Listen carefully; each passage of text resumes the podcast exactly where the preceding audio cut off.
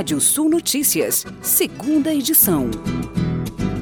Roberto Campos Neto, presidente do Banco Central, admitiu que, em meio ao crescimento exponencial do mercado de dados, vazamentos no geral vão ocorrer com alguma frequência. A declaração acontece após três episódios de exposição de dados relacionados a chaves PIX em seis meses. Campos Neto também argumentou que esses vazamentos não são tão relevantes porque não envolvem dados sensíveis. Mas, segundo analistas de mercado, está havendo uma banalização gigantesca com os nossos dados pessoais, exatamente no dia da publicação da emenda constitucional 115, que incluiu a proteção de dados entre os direitos e garantias fundamentais. Mercado. Área e produção de algodão devem crescer acima de 10%. A expectativa é de uma produção de mais de 2 milhões e 700 mil toneladas, valor mais de 14% acima do esperado. As operações de plantio avançaram e praticamente consolidaram a implantação das lavouras consideradas de primeira safra nas principais regiões produtoras com a expectativa e perspectiva de início da colheita de soja e milho, há também uma previsão de começar a semear o algodão, tido como segunda safra, justamente em sucessão a essas culturas. Economia. As contribuições mensais dos microempreendedores individuais, os MEIs, foram reajustados com o aumento do salário mínimo. A partir deste mês, o valor referente ao INSS do documento de arrecadação simplificada do MEI será de R$ 60,60, o que corresponde a 5% do salário mínimo. Esse novo valor vale para os boletos que vão vencer dia 20 de fevereiro. O imposto mensal pago pelos MEIs é atrelado ao salário mínimo que teve aumento de 10,18%. Por isso, o reajuste ocorre todos os anos. Os MEIs que exercem atividades ligadas ao comércio e indústria pagam um real a mais referente ao ICMS. Já os ligados a serviços pagam cinco reais a mais referente ao ISS, Imposto sobre Serviço, Mercado. O levantamento do IBGE indicou que 2021 o setor com maior alta foi o de tecnologia da informação, com crescimento de quase 50%.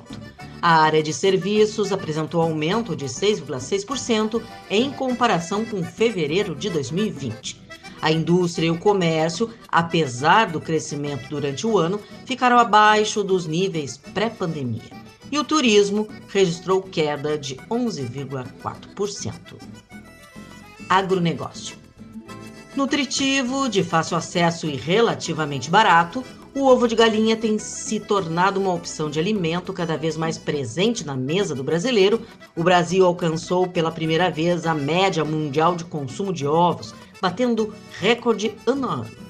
Segundo dados divulgados pela Associação Brasileira de Proteína Animal, em 2019, foi alcançada a marca histórica de 230 ovos por habitante ano. É quase o dobro do consumo há 10 anos.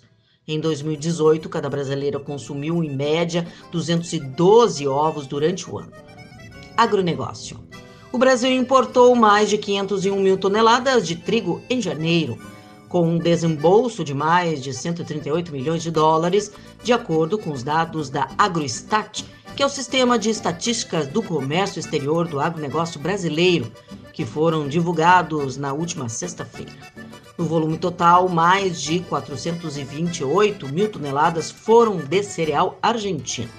A maior parte desse volume é referente a contratos fechados nos últimos meses do ano passado com embarques programados para ocorrer durante a janela de exportação argentina, que ocorre sempre entre dezembro a março, segundo operadores que trabalham com importação do cereal.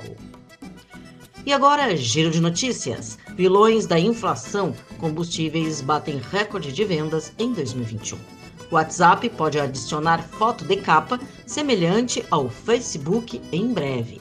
Setor de feiras e eventos traz atividades para recuperar negócios no pós-pandemia. Busca por serviços de beleza cresce em 2021 e perspectiva é positiva para 2022. Você pode ler mais notícias no nosso portal Rádio Sul ou ouvir novamente esse boletim no seu app de podcast favorito. Sou Kátia Desessar e volto amanhã no Rádio Sul Notícias, primeira edição, às 8h30 da manhã. Previsão do tempo. Olá, ouvintes da Radiosul.net. Noite de tempo aberto, céu estrelado no Rio Grande do Sul, aí com uma bela lua crescente no céu, alguma variação de nuvens em Santa Catarina e Paraná.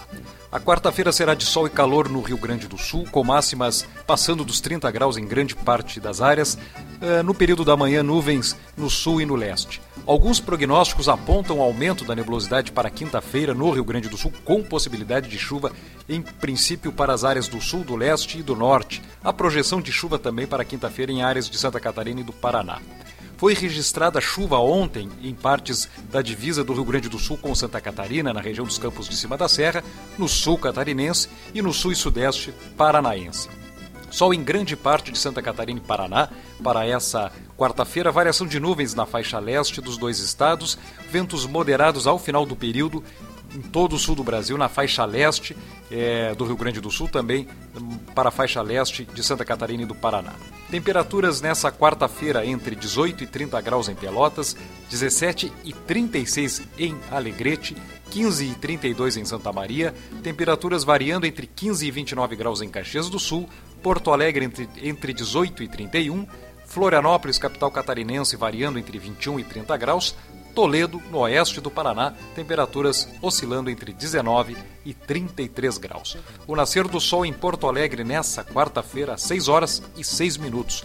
O pôr do sol, às 19 horas e 11 minutos. Mais informações do tempo na primeira edição da Rádio Sul Notícias, nessa quarta-feira, às 8 e meia da manhã.